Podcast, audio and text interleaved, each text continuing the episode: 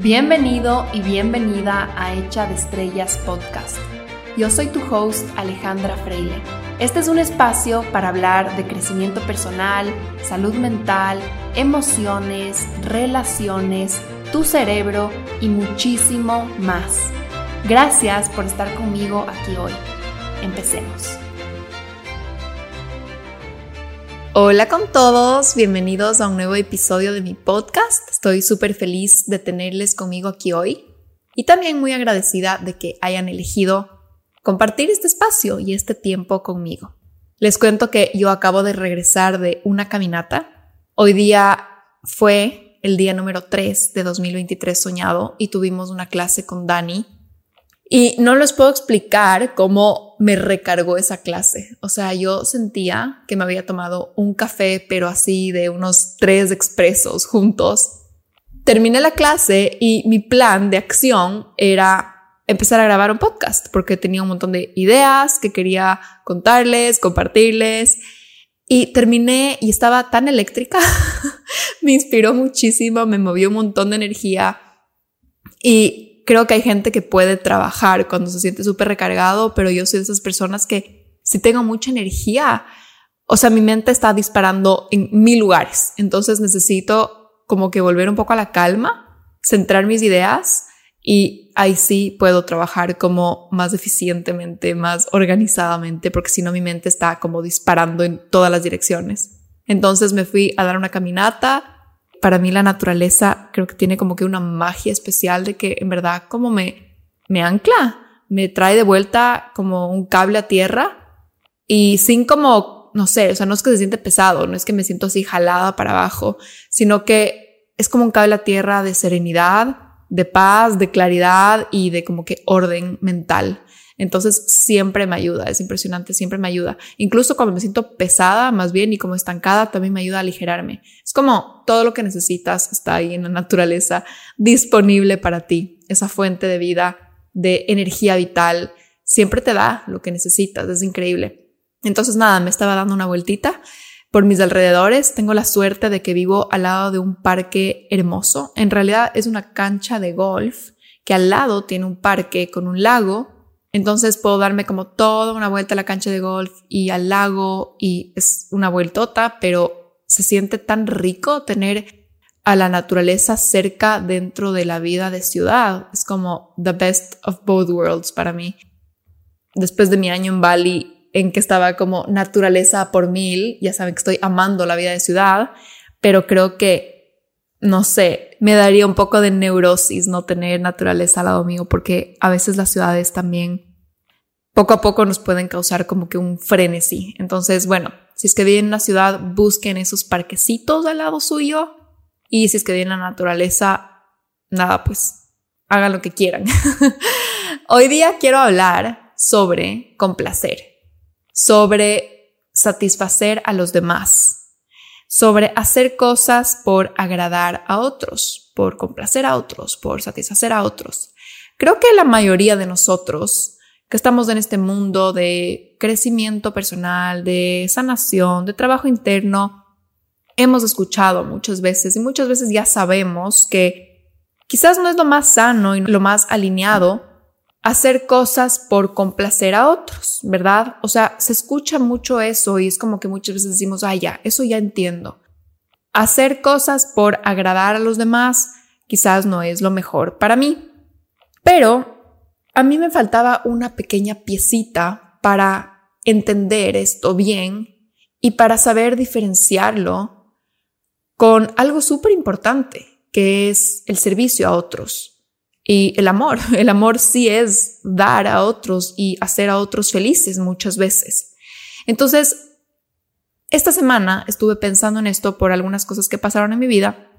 Encontré la piecita que me faltaba, que ya todo me hizo mucho clic. Entonces les quiero compartir eso para que ustedes logren como diferenciar de dónde está viniendo su deseo de complacer a otros y poder saber cuándo es algo positivo para el mundo, para ti, para tus seres queridos, cuando es algo alineado, cuando es algo de aporte y cuando es algo que no, que te drena, es algo que no es de aporte, que no es de crecimiento. quiero darles como que unas pequeñas claves para que ustedes puedan diferenciar y saber cuándo darle con todo a complacer a esa persona y cuándo ponerte un límite y decir, no, esta vez elijo no complacerle a esa persona. Entonces todo comenzó cuando yo me empecé a cuestionar. ¿Por qué está tan mal complacer? O sea, porque escuché un podcast y la persona hablaba de la complacencia decía, claro, porque cuando queremos complacer a otros, eso está mal y eso es un patrón de vida y nos lleva a lugares a vivir una vida que no queremos vivir y como convertirnos en personas que no queremos ser porque solo estamos tratando de complacer a los demás. Y eso yo estoy sumamente de acuerdo. Y sí ha habido un patrón en mi vida de complacer a otros desde muy pequeña, este patrón, ¿no? Este arquetipo de como la buena estudiante, la buena hija, que después se puede convertir en una vida entera de complacer a otros y solo meterte en ese molde de perfección para que todo el mundo esté súper feliz contigo. Entonces entiendo perfectamente lo que esta persona estaba diciendo, pero me quedé pensando mucho en esto. Y estaba pensando, ok, ¿qué significa complacer? Y literalmente puse en Google complacer, definir complacer. Y lo que me salió es lo siguiente. Complacer es producir placer o satisfacción a una persona. Número dos, satisfacer un deseo o petición de alguien. Entonces yo decía, bueno, producir placer o satisfacción a una persona no está mal. O sea, en realidad yo a mis seres queridos si les quiero producir placer o satisfacción, si les quiero a veces satisfacer sus peticiones. Yo muchas veces sí quiero producir placer a las personas cercanas a mí, si quiero producirles una satisfacción, si quiero que estén a gusto, si quiero que poder darles algo. Y eso a mis seres queridos, pero también a otras personas, o sea, incluso personas que no conozco, muchas veces sí quiero ser de servicio. Quiero dar cosas al mundo y, y sí quiero, se podría decir con esta definición de complacer, complacer a las personas, o sea, producirles una satisfacción, producirles un placer, satisfacer sus peticiones, sus deseos, sus necesidades. Aquí es cuando yo decía, ok, muchas veces yo sí quiero complacer a otras personas, sí quiero satisfacer a otras personas. ¿Cuándo está mal? Entonces, si es que a veces sí está bien hacerlo y si queremos hacerlo y si elegimos hacerlo, ¿cómo podemos diferenciar? Y cómo podemos saber cuando no es bueno, es malo. Y yo sé que no nos gusta la palabra bueno o malo porque viene cargada de juicio, pero ya me entienden. O sea, cuando no es algo alineado, cuando no es algo de crecimiento. Entonces les voy a contar algo que acaba de pasar en mi vida y voy a ser súper vulnerable y honesta con ustedes porque creo que este ejemplo ilustra muy bien lo que quiero transmitirles. La situación es la siguiente. Tengo una prima muy cercana que se comprometió el año pasado y se va a casar, ya mismo, como en un mes. Entonces tenemos con el Emilio esta invitación a participar en su matrimonio, a estar ahí, ¿verdad? Como invitados. Y teníamos que tomar una decisión, ir o no ir al matrimonio. Entonces hay muchísimos factores que entraron aquí para ayudarnos a tomar la decisión. La decisión final fue que no vamos a ir. Y esto viene por varias razones. La primera razón es el tema económico, que si bien sí es algo que en este momento podríamos hacerlo, hemos nosotros elegido ser súper intencionales en lo que invertimos nuestro dinero este año porque tenemos grandes proyectos este año. Uno de ellos es nuestro propio matrimonio. Otro de ellos es, bueno, uno personal mío es, tengo un viaje planificado con mi familia. Le vamos a llevar a mi mamá por sus 70 años a el camino de Santiago y vamos a hacer un viaje de los 10 hermanos. Pueden creer, nunca hemos viajado los 10 hermanos con mi mamá y le vamos a llevar y va a ser un viaje largo, hermoso. Entonces también tengo eso en mi año que es algo súper significativo para mi familia y para mí. Entonces realmente es no negociable este año. Y bueno, está nuestro matrimonio, está las inversiones que estamos haciendo ya el Emilio y yo como familia para poder crear nuestra vida, o sea, para empezar nuestra vida, para poder tener una casa futuro, etcétera, etcétera. O sea, ya se imaginarán, ¿no? Entonces está el tema económico por un lado y también hay esta parte que yo les compartía en los otros dos episodios anteriores que nosotros estábamos ahora mismo en un poco en búsqueda de estabilidad porque hemos tenido muchísimo movimiento en nuestro año y ahora más que nunca queremos estabilidad y queremos poder enfocarnos en nuestro trabajo y eso va muy relacionado a la parte económica. O sea, estamos por alguna razón súper motivados a querer trabajar y querer tener más ganancias y querer invertir y querer como planificar todas esas cosas que estamos queriendo construir de nuestra vida. Entonces teníamos que elegir, ok, vamos de este matrimonio o no vamos de este matrimonio. Y los pasajes de Ecuador a Argentina, aunque sea cerca, en realidad no sé por qué razón de las aerolíneas, son súper altos, son súper, súper altos, más caros que un viaje a Europa. Entonces, obviamente es un gasto fuerte, es un gasto importante porque somos dos personas. Y yo entendía que es válido y es justificable decir, me muero de la tristeza, pero no voy a poder estar en el matrimonio porque en este momento estamos ahorrando para nuestro matrimonio, porque en este momento estamos con X y Z prioridades nosotros como una familia que está empezando y también estamos en un momento de muchísimo trabajo, muchísimo enfoque y bueno, válido, justificable, entendible, no vivimos en el país, es entendible que van a haber ciertos invitados que no puedan hacerse el viaje, punto final. Pero no es en realidad el punto final, para mí fue el, el punto de inicio, más o menos, a un montón de sentimientos encontrados adentro mío. Por un lado está la tristeza y la tristeza tengo que simplemente aceptarla y tengo que simplemente procesarla porque es parte de la decisión que yo tomé. La decisión que yo tomé cuando uno dice sí a ciertas cosas y dices no a ciertas cosas, tienes que aceptar que va a haber tristeza de las que dices no. Tengo que simplemente aceptar y vivir con qué pena, qué triste que me voy a perder este momento de mi prima. Y ese sentimiento simplemente tengo que abrazarlo porque es parte de la decisión que yo tomé. Pero en realidad ese no era el que me estaba molestando. Habían otros sentimientos ahí que yo no entendía por qué me estaban molestando mucho. Y traté de entrar en mí y conectar conmigo y luego de una conversación con mi mamá en que todos tus sentimientos salieron a flote, pude de verdad determinar qué era lo que estaba triggering adentro mío. Y le decía al Emilio, no es culpa, porque ya les conté en el episodio pasado que yo tengo muchísima esta relación con la culpa. Le decía, no, no es culpa lo que siento. Ahí me di cuenta que lo que más me estaba triggereando es el quedar mal. El quedar mal con mis tíos, el quedar mal con mi familia, el que mi familia opine algo malo de mí. Y una de mis sombras y mis inseguridades en las que he tenido que trabajar mucho es este concepto de ser egoísta y que la gente diga es egoísta, es egocéntrica, pues se pone primero y básicamente lo que más me estaba molestando era eso, como no poder controlar las opiniones de los demás sobre mí. Y ahí fue cuando descubrí, ok, esto es complacer. Si es que yo hago este viaje desde ese miedo, desde esa necesidad de controlar lo que los demás opinen de mí y por quedar bien, ahí estoy cayendo en esto de, ok, es por complacer a los demás.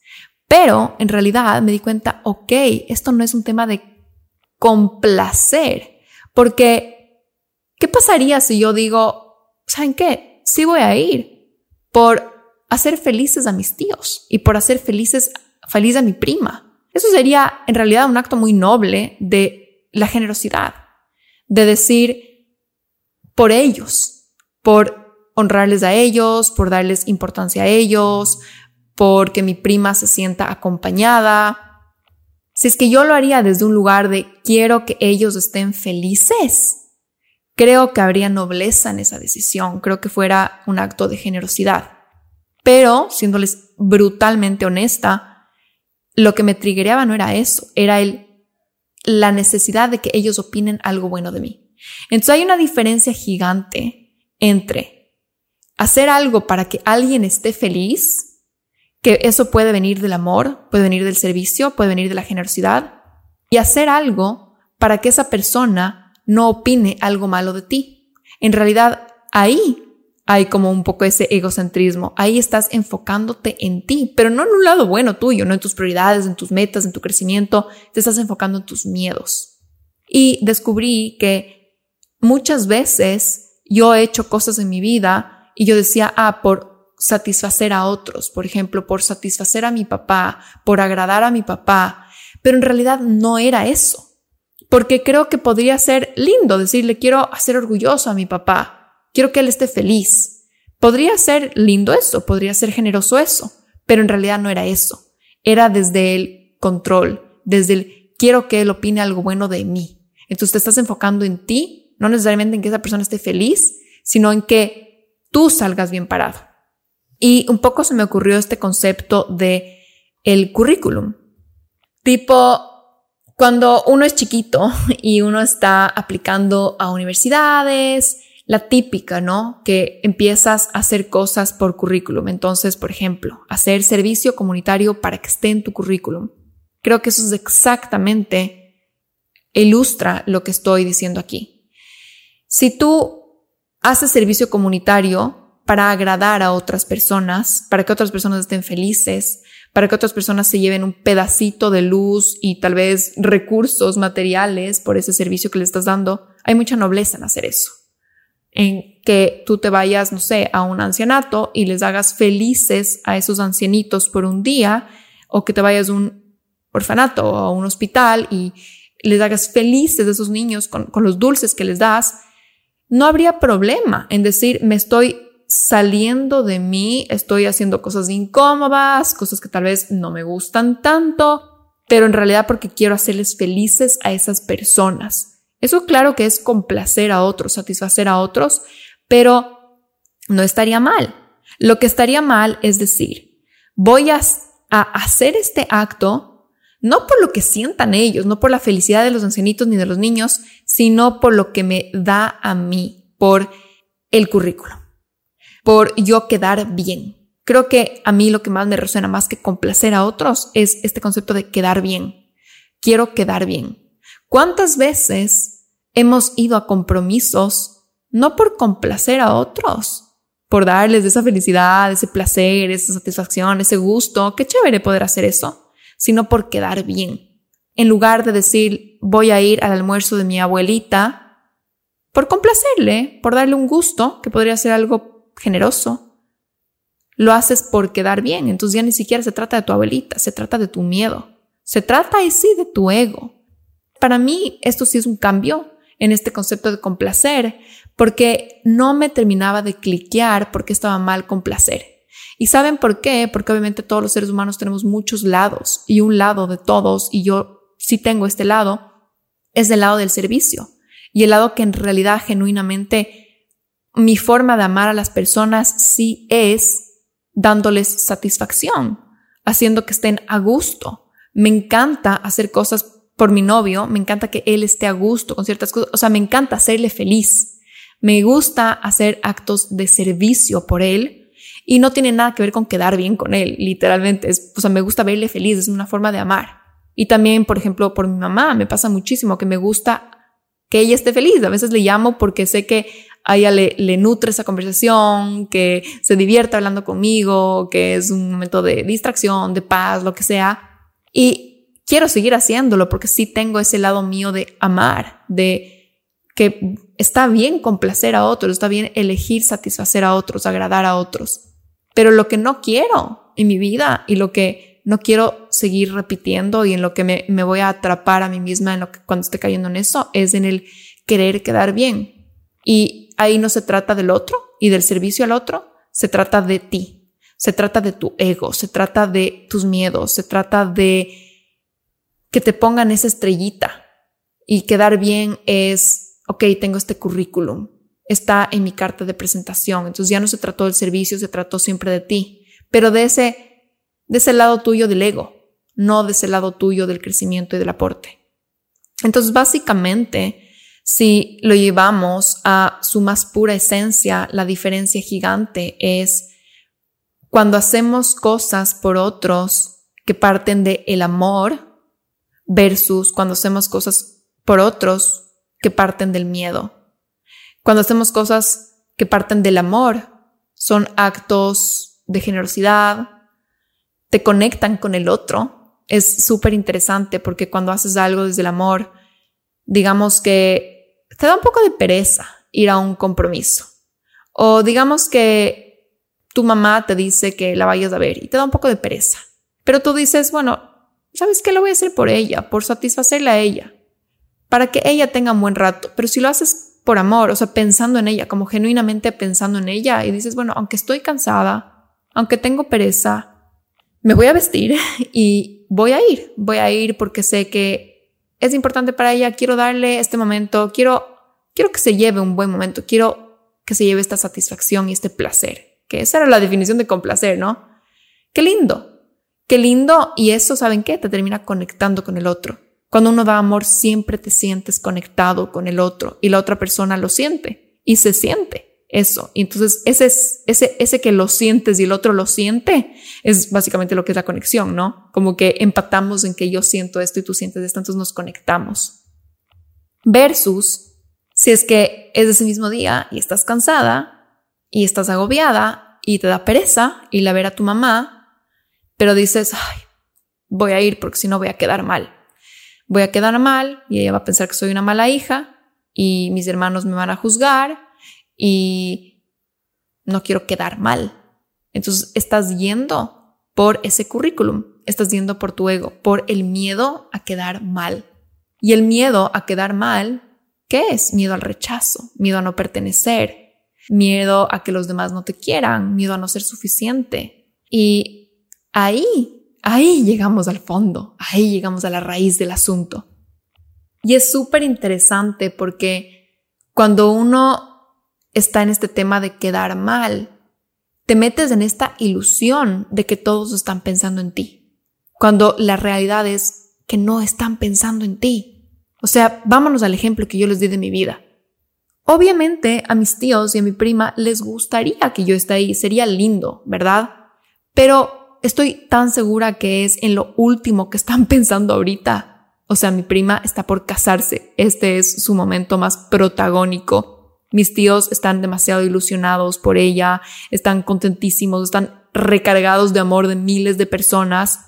Debe haber un breve momento en que digan, qué pena, qué, triste que no puedas venir, pero no están pensando en mí. El resto de mi familia probablemente tampoco se va a sentar a discutir sobre qué mala decisión tomé. Cuando uno está pensando en el voy a quedar mal, te metes en esta ilusión. Te metes como, es como un, mundo paralelo en tu cabeza, lleno de sombras y de oscuridad y de miedos, que es básicamente este mundo ilusorio del ego, que crees que todo el mundo está pensando en ti y que todo el mundo está pensando las peores cosas posibles de ti, cuando la realidad es que no están pensando en ti. Y qué alivio y qué liberador. Y esa es una de las trampitas de nuestro ego. Nuestro ego es egocéntrico, obviamente. Entonces, cree que el mundo gira en torno a él y que todo el mundo está pensando estas cosas y el ego gira muchísimo en torno al miedo, al miedo de todas estas cosas que hablamos antes, del rechazo, miedo a no cumplir expectativas, al miedo a que la gente diga críticas y que te juzgue y que digan todas estas historias y esas pesadillas que tenemos desde el ego, ¿no? Que uno casi casi se imagina que la gente se va a sentar a hablar de lo terrible que eres y esas cosas no pasan o no pasan el 99% de las veces que tu ego piensa que va a pasar. Quizás en algún momento sí, porque tal vez a alguno de ustedes les ha pasado y me discutirían y dirían, no, yo sé que la gente sí se sienta y me critica, pero tal vez es un 1% versus el 99% de las veces que tu ego piensa que eso va a pasar. Entonces la realidad es que tenemos que actuar desde primero lo que nosotros hemos puesto como prioridad en nuestra vida, en dónde está ahorita el paso a paso de nuestro crecimiento, en nuestras necesidades, y como les he repetido muchas veces en la temporada en la que estamos. Por ejemplo, para mí ahorita es súper importante apagar un poco todo el mundo externo y el querer hacer a todos felices y enfocarme en estoy viviendo algo súper importante, que es la creación de una unidad, de un unit, de una unidad familiar con mi novio. Entonces, sí tengo que estar súper conectada con a ver qué necesitamos los dos como pareja para que esta relación se solidifique más aún y que empecemos una vida juntos súper alineados con nuestras prioridades, actuando de acuerdo a nuestras prioridades, asentando unos buenos cimientos. Y si quiero asentar unos buenos cimientos necesito mucha energía. Entonces significa que no puedo dar mi energía a todo el mundo y querer quedar bien con todo el mundo porque mi energía se iría a muchas personas simultáneamente. Esto es un ejemplo, ¿no? De, una cosa que salió esta semana, pero imagínense en redes sociales, imagínense con múltiples relaciones que tenemos, amistades, gente que conocemos por ahí, a veces incluso hasta personas medio desconocidas que uno tiene una conversación y te dicen, ah, veámonos para tal cosa, y uno no quiere quedar mal. Uno quiere complacer por miedo a que opinen algo malo de ti muchas veces desde el ego. Y esto se relaciona mucho con el control. Y yo me he dado cuenta que yo en el pasado caía mucho en querer como micromanage, no sé si ustedes saben esta palabra, pero es como controlar la opinión de los demás sobre mí. Y eso requiere tanta, tanta, tanta, tanta energía, porque te tienes que pasar pensando, te tienes que meter en la cabeza de todas las personas y pensar en todas las posibles cosas que podrían estar pensando de ti. ¿Y eso qué te lleva? a empezar a sobre explicarte y sobre justificarte con todo el mundo y asegurarte de que todos entiendan por qué hiciste las cosas y de la manera en que los hiciste y que estén de acuerdo y que te manden un mensaje o que te lo digan en palabras entiendo y eh, es válido y caes en un desgaste de energía terrible porque quieres que todos tengan una opinión positiva de ti.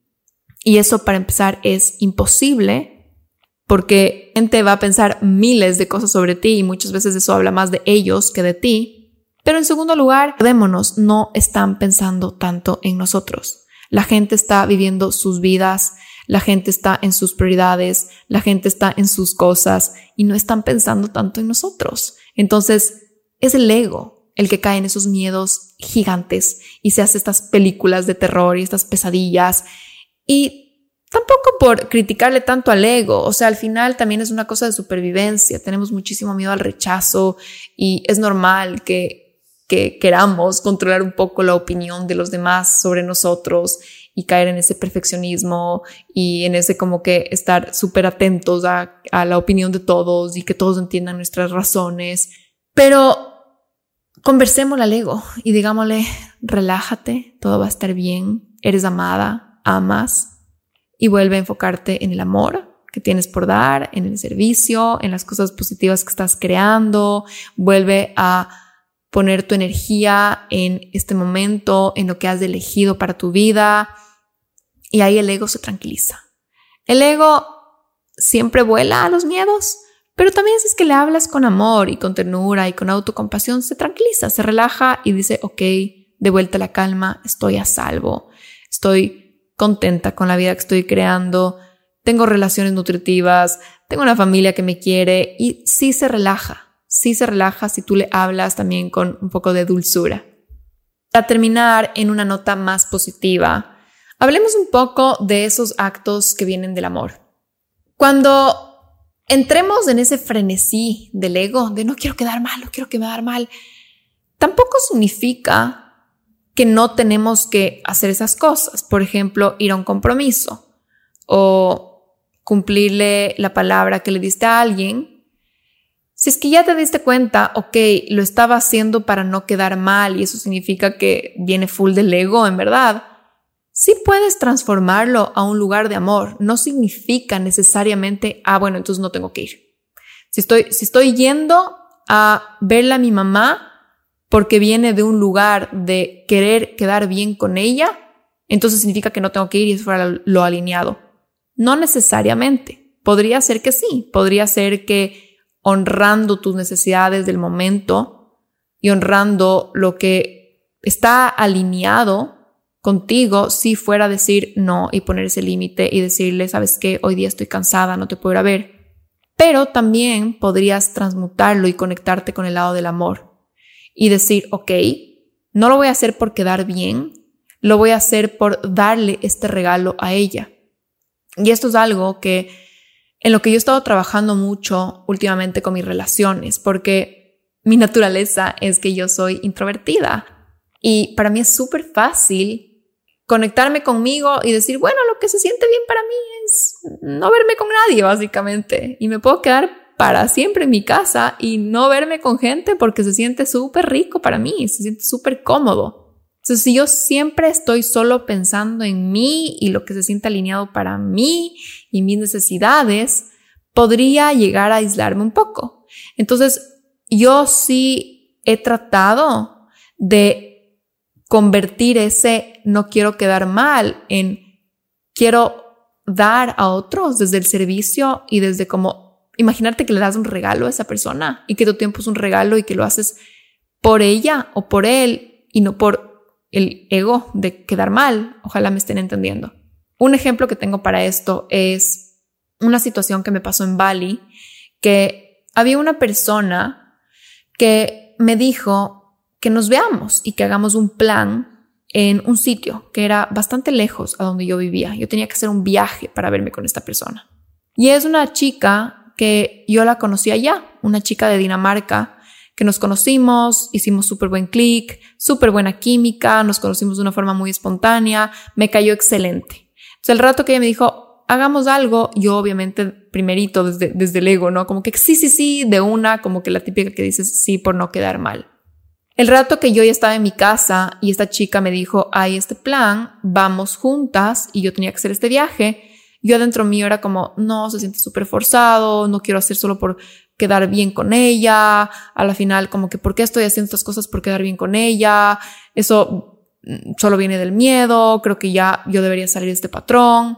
Como que la respuesta más fácil, más barata, era decir como que, oye, no voy a ir y no puedo ir. Y se hubiera sentido súper cómodo. Pero sí quise llevarlo un poco más allá y decir, no quiero hacer solo lo que se sienta cómodo, sino lo que se sienta de crecimiento. Entonces, quedarme en casa ese día se hubiera sentido alineado, sí, pero no se hubiera sentido de crecimiento y no se hubiera sentido como la versión que yo quiero ser. ¿Se acuerdan cuando yo les hablaba de la diferencia entre lo que sé que soy y versus lo que quiero ser? Y lo que sé que soy es, sé que soy introvertida y sé que es súper fácil para mí quedarme en casa.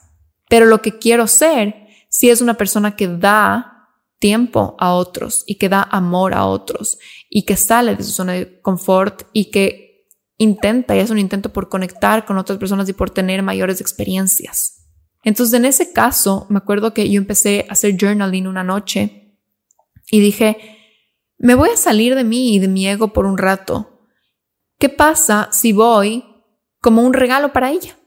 No por inflarme aquí y decir, ah, yo soy un regalo para ella y un, milagro para ella o algo así, sino simplemente por qué chévere para ella que una amiga la acompañe este plan y ella quería hacerlo y ella se moría de ganas y sería súper lindo para ella tener esa persona al lado con quien compartir esa experiencia a la que me estaba invitando. Empecé a escribir y dije, lo quiero hacer por ella. Esto no se trata de mí, también se trata de ella, se trata quizás de la luz que yo le puedo compartir, los mensajes que le pueda compartir, las conversaciones que podamos tener. Y dije, me voy a salir por completo de mí y de que esto me incomoda y de que me da un poco de pereza y de cuáles son mis necesidades y todo eso. Y simplemente lo voy a elegir hacer en esta ocasión como un regalo para ella y también honrando a esa persona que yo quiero ser. Y esa persona que quiero ser si hace estas cosas desinteresadamente, ya no por quedar bien, no por el currículum. Nadie se tiene que enterar lo que hice, simplemente como un regalo para ella. Y les cuento que fue una experiencia tan hermosa porque el rato que yo me salí por completo de quedar bien, fui súper espontánea porque ya no habían expectativas.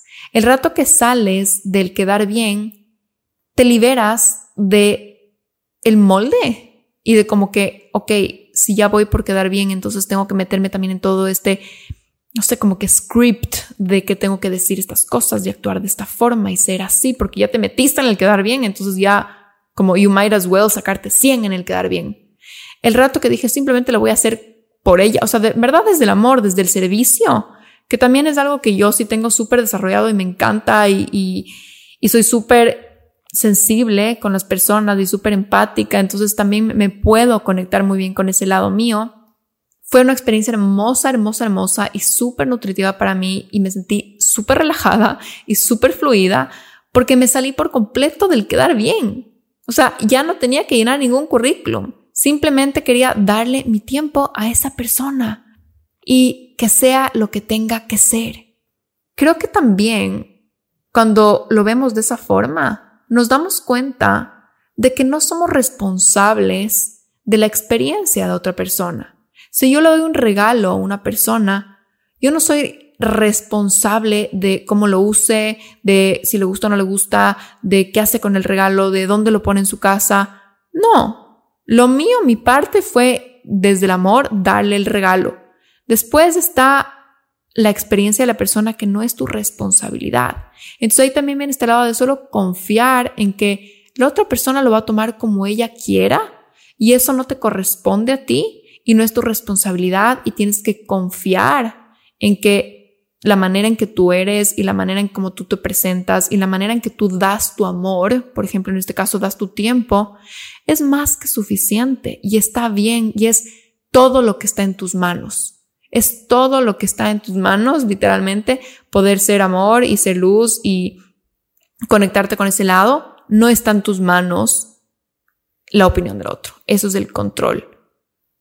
Ese es el micromanage las opiniones de los demás. Y eso no es tu responsabilidad. Y tampoco es tu derecho, en realidad. Lo que opine el otro, lo que el otro experimente, no es tu responsabilidad, pero tampoco es tu derecho, porque tú tampoco tienes derecho de controlar la experiencia del otro. Y eso para mí es súper liberador. Por ejemplo, cuando yo estoy en sesiones grupales, yo me tengo que meter mucho en esta conciencia de que yo voy a dar lo mejor de mí y me voy a conectar con mis conocimientos, con mi luz, con mi sabiduría y voy a dar el mejor servicio posible. Pero no es mi responsabilidad la experiencia de cada uno de los integrantes de esa terapia grupal, por ejemplo, ni tampoco es mi derecho. Yo también tengo que dejar que la persona viva lo que necesite vivir y reciba lo que necesita vivir, recibir. Es súper liberador pensar eso, como yo no tengo derecho a controlar la vida de los demás y la experiencia de los demás. Y eso también a mí me ha ayudado muchísimo con mi pareja, con mi novio. Yo sí caía antes un poco en querer controlar lo que él opine de mí, como que y su experiencia y que esté súper feliz y que esté súper contento y que si yo le hacía algo que esté súper feliz con lo que le di. Y pues fue como, no es mi responsabilidad, pero tampoco es mi derecho. O sea, él tiene derecho a vivir lo que quiera vivir con el regalo que le di, con el tiempo que le di, con, conmigo como pareja. O sea, eso es otra de las cosas que como que a mí se me iluminaron un día y fue como, ah, ok, si me anclo en ser de aporte, ser de servicio, seguirme mejorando a mí para así también poder compartir y dar más al mundo, eso es todo lo que está en mis manos y de ahí tengo que confiar en que como se den las cosas, también va a ser lo que los otros necesiten, lo que los otros quieran vivir, lo que los otros necesiten experimentar, no está en mi en mi poder, literalmente, yo meterme, intrometerme ahí en la vida de todos. Entonces, bueno, no sé si me fui por muchas tangentes, pero solo para resumir, porque creo que me metí a varios temas, la clave para este tema de complacer es tú mismo saber diferenciar y tú mismo preguntarte, ¿quiero complacer al otro por amor como un regalo, como un acto de generosidad, porque sí quiero que tenga un momento agradable y, esté satisfecho, o quiero complacer al otro por miedo. Y viene del ego, y viene del no quiero quedar mal, y viene de este currículum, ¿no? De esta imagen que quiero mostrar al mundo y quiero que mi currículum tenga esta serie de cosas, ¿no? Como que, como estas pasantías, como este servicio comunitario de soy esta persona que va a estos compromisos y que nunca falta. Ok, ahí está viene del amor o viene del miedo. Cuando viene del amor, qué lindo. Tal vez tienes tú muy desarrollado este lado servicial. Tal vez una de tus formas de dar amor es los actos de servicio, es los regalos con tu tiempo, es tu presencia.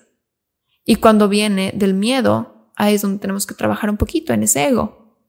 hablarle con cariño, con gentileza, decirle que está salvo, para que no se nos vuelva loquito y empiece a crear todas estas películas ilusorias de que el mundo entero le va a rechazar y que le van a quemar en la hoguera, básicamente.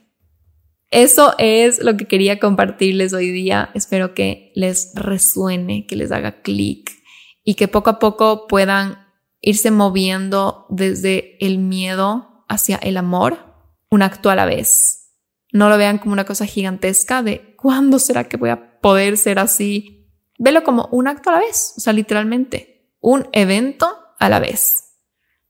Si estás en miedo, si estás en quiero quedar bien, pregúntate cómo puedo transformarlo a amor, a qué puedo dar, cómo le puedo dar amor a esa persona. O a veces sí es darte amor a ti y poner esos límites.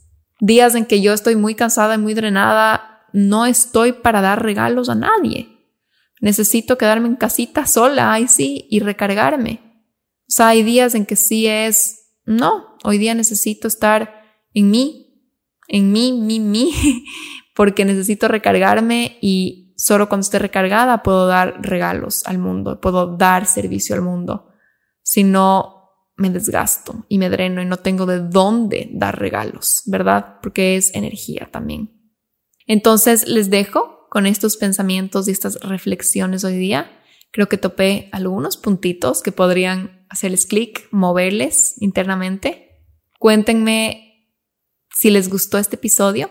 Cuéntenme cuál fue su parte favorita.